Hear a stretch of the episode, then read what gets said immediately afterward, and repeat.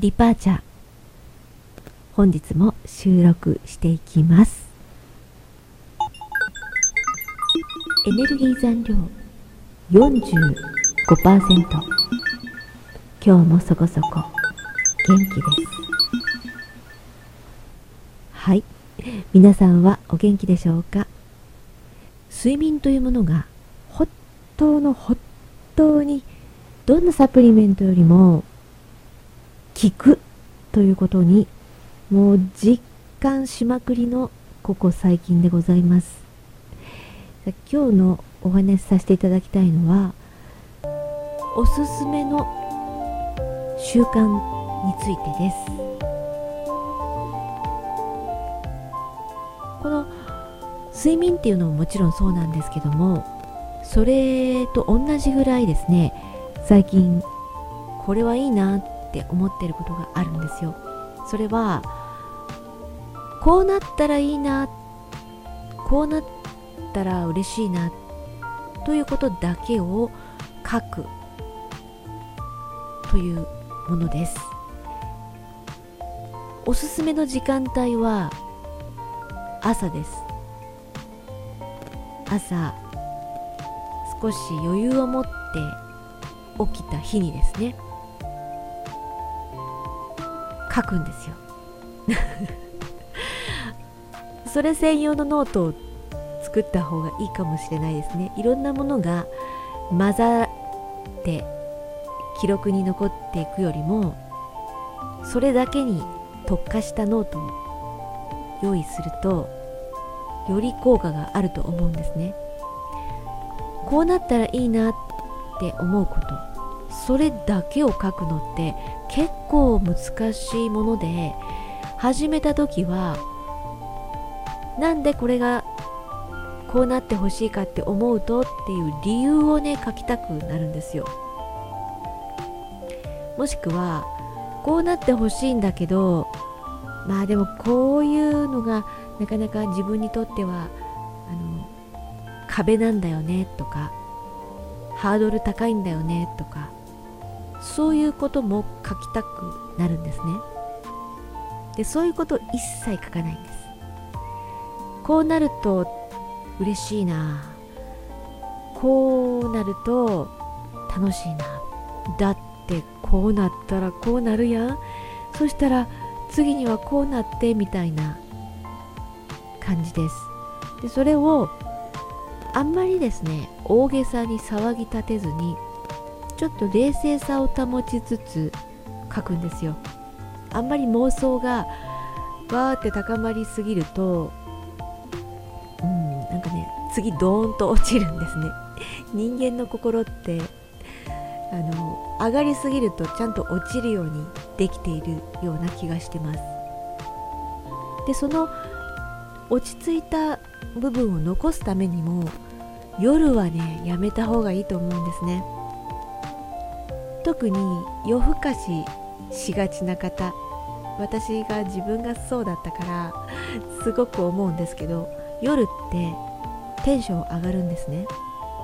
ある一定の時間を過ぎると自分って天才自分で何でもできる、ん、自分って何でもできるみたいな気持ちになるスイッチがね入りやすい時間帯があると思います。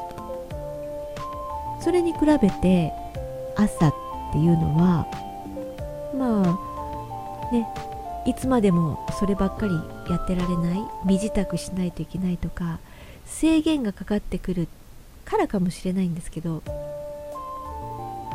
あとやっぱり寝てちゃんとエネルギーをチャージして起きた時ってそうそう狂ったようにテンション上がらないんですよ。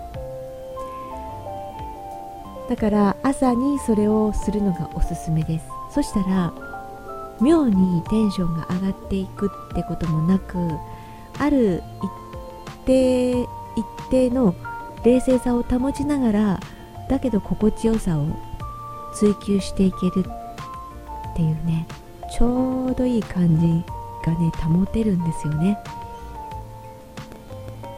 こうなったらいいな。こうなったら素敵やん。こうなったら楽しいな。そういうことをそういうことだけを書いていく。それおすすめですよ。そしてまあある一定時間。そうですね。10分から15分。20分ぐらいかな。朝忙しいですからね。それぐらいの時間をそこに費やしてで身支度をして一日をスタートさせるとなんかね違います。このなんか違うっていうのが実はすっごく大事で、ね、何でもかんでも言語化あの無理やりするんじゃなくって言語化できない。なんかいいななんかいいな心地いいなっていうのを残しつつ一日を過ごしていく。っていうのはあの時差を時差を置いてっていうんですかね。時間を置いて次に一本と必ず何かが生まれます。はい。今日ちょっとふんわりした言葉ばっかり使ってますけどね。時にはね明確にはっきり言えないこともあるんですって。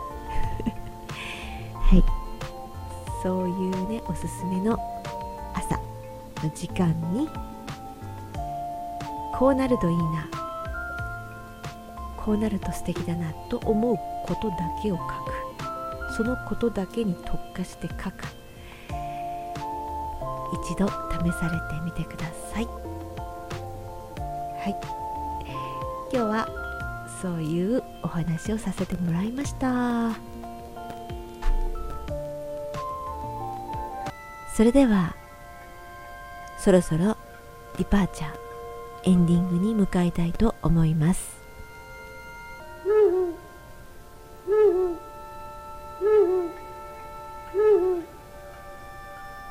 エネルギーチャージステーションへ出発します。3 2 1またお会いしましょう。